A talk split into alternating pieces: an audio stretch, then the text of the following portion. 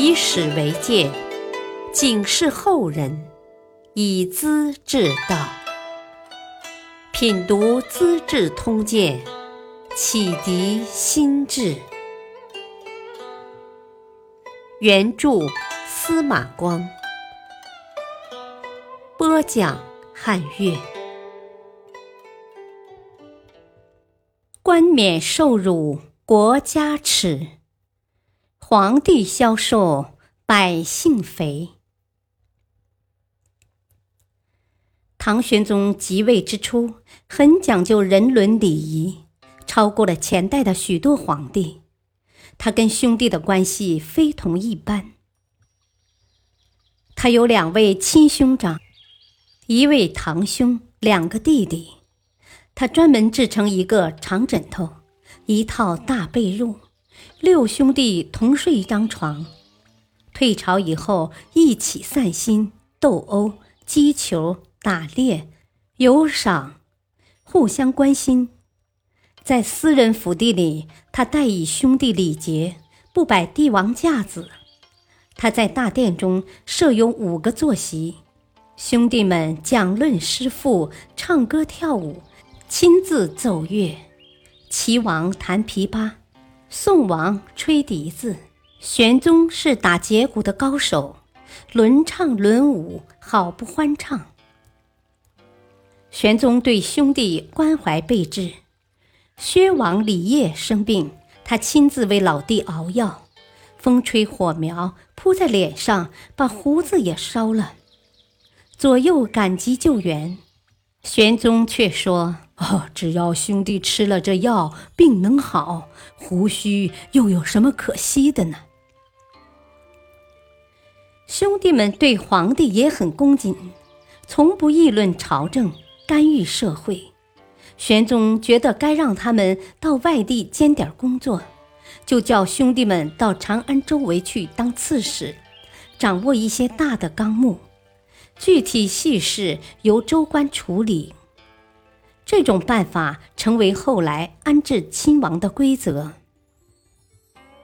宋王李承器把自己的兴庆坊府宅献出来作为离宫。玄宗就在这里建造兴庆宫，两侧建楼，西边题名为“花萼相辉之楼”，南边名为“勤政务本之楼”。兄弟们常在此地宴会。由于皇帝喜爱歌舞，民间一时谣言四起，说是宫廷将在地方上挑选女子充实掖庭。引起社会的不安，玄宗叫人准备许多牛车，亲自视察后宫，凡是用处不大的宫女交给官吏，用牛车送回老家，这样百姓也就安心了。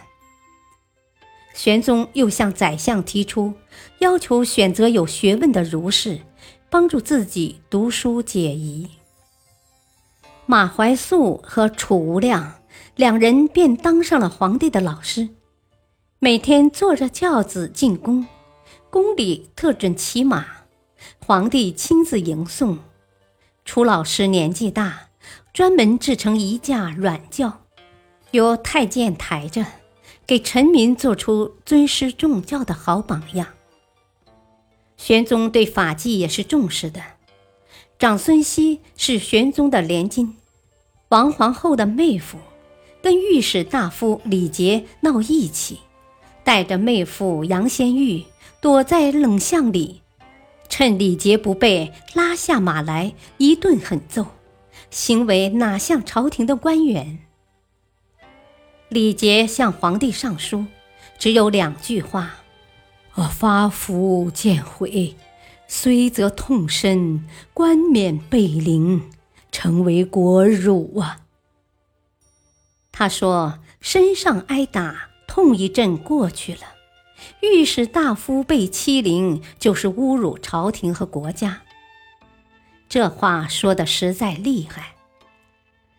玄宗年轻气盛，当即大怒，把长孙熙拉出朝堂，一顿刑杖打死了。又给李杰写信：“唉，我没叫好近亲，致使大臣受辱。虽说处以极刑，还是于心有愧呀。希望你从国家法纪着眼，不要当成个人义气，耿耿于怀。说的多么好啊！玄宗很讲究实际。一年冬天，他去泰山封禅，沿途查看民风吏治和政教得失。有人劝他：“啊，寒冬腊月该到南方，何须在北方逗留呢？夏天再来嘛。”玄宗不同意，视察是要深入民间，不是为了冬天躲寒风、夏天避暑气的，怎能以视察为名欺蒙人民，求得自己的舒适呢？文武百官不禁肃然动容。到达宋州后，玄宗在城楼上设宴招待从官，刺史寇此也在座。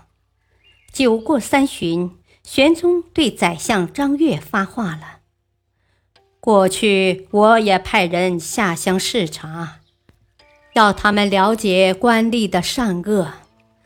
我现在亲自出巡。”才明白那些使臣并未看到好人好事。你看，怀州刺史王丘给我送来一头牛和一头猪，别的没有。惠州刺史崔勉安排的账目是布料，不用锦绣丝绸。冀州刺史裴耀卿只写一封几百字的贺信。劝我居安思危，莫扰百姓。这张表文我一直放在身边，经常念给大家听啊。像他们三位，不弄虚作假，不搞表面功夫，也不阿谀吹捧，尤其不劳苦百姓，向我献媚，真是好官呐。接着。玄宗又端起酒杯，转向主人寇子：“啊，这里有人向我告状，说你把生活安排得很差。我看你首先想到的是百姓，不来向我的侍臣讨好，好样的！”当即向他敬酒，大臣们都起立致贺，高呼万岁。回到东都以后，这几位刺史立即得到提升。由于玄宗爱听忠言，臣子也就直率敢说。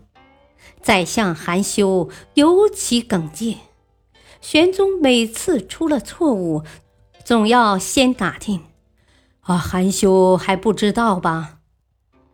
往往话没说完，韩休的谏书就送到了。一天，玄宗对着铜镜默然不乐。侍臣问他：“啊，自从韩休当宰相，陛下的面容消瘦多了，怎不把他赶出去呢？”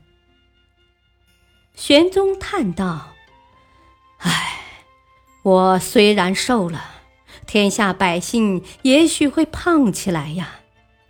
萧嵩来谈事情，随和自然。”他离开后，我总是感到不安。含羞呢，每回都要争执，搞得脸红脖子粗的。等他走后，我倒睡得好舒坦呐。我用含羞是为国为民，不是为自己图安静啊。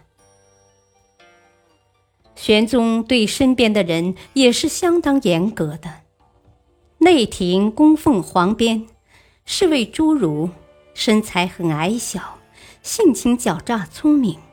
玄宗非常娇惯他，步行时经常靠在他肩上，当做拐杖，称作肉鸡。一天，肉鸡回来很晚，问起原因，他说：“啊，我进宫时半路碰到逮捕强盗的官吏，和我争路。”我把他掀翻下马，争吵起来，就到迟了。立即跪下叩头请罪。玄宗安慰他：“啊，只要外边不告状，你就别担心。”一会儿，京兆尹送到报告，告发这事。玄宗马上把侏儒斥出门外，交给司法部门，一顿刑杖打死了。玄宗爱搞盛大的歌舞活动。有一年元宵节，他下令三百里内的刺史县令亲自带领州县的歌舞队到五凤楼演出，比赛胜负。怀州刺史的队伍最热闹，几百名乐师和演员乘坐牛车，身穿锦绣。拉车的牛都化妆成虎豹西象的样子，非常豪华。鲁山县令袁德秀相反，只派了几名乐师，手拉着手，唱起《渔威曲》，别的什么都没有。结果怀州刺史出尽风头，得了头名，而袁德秀却满不在乎。事后，玄宗做了评价。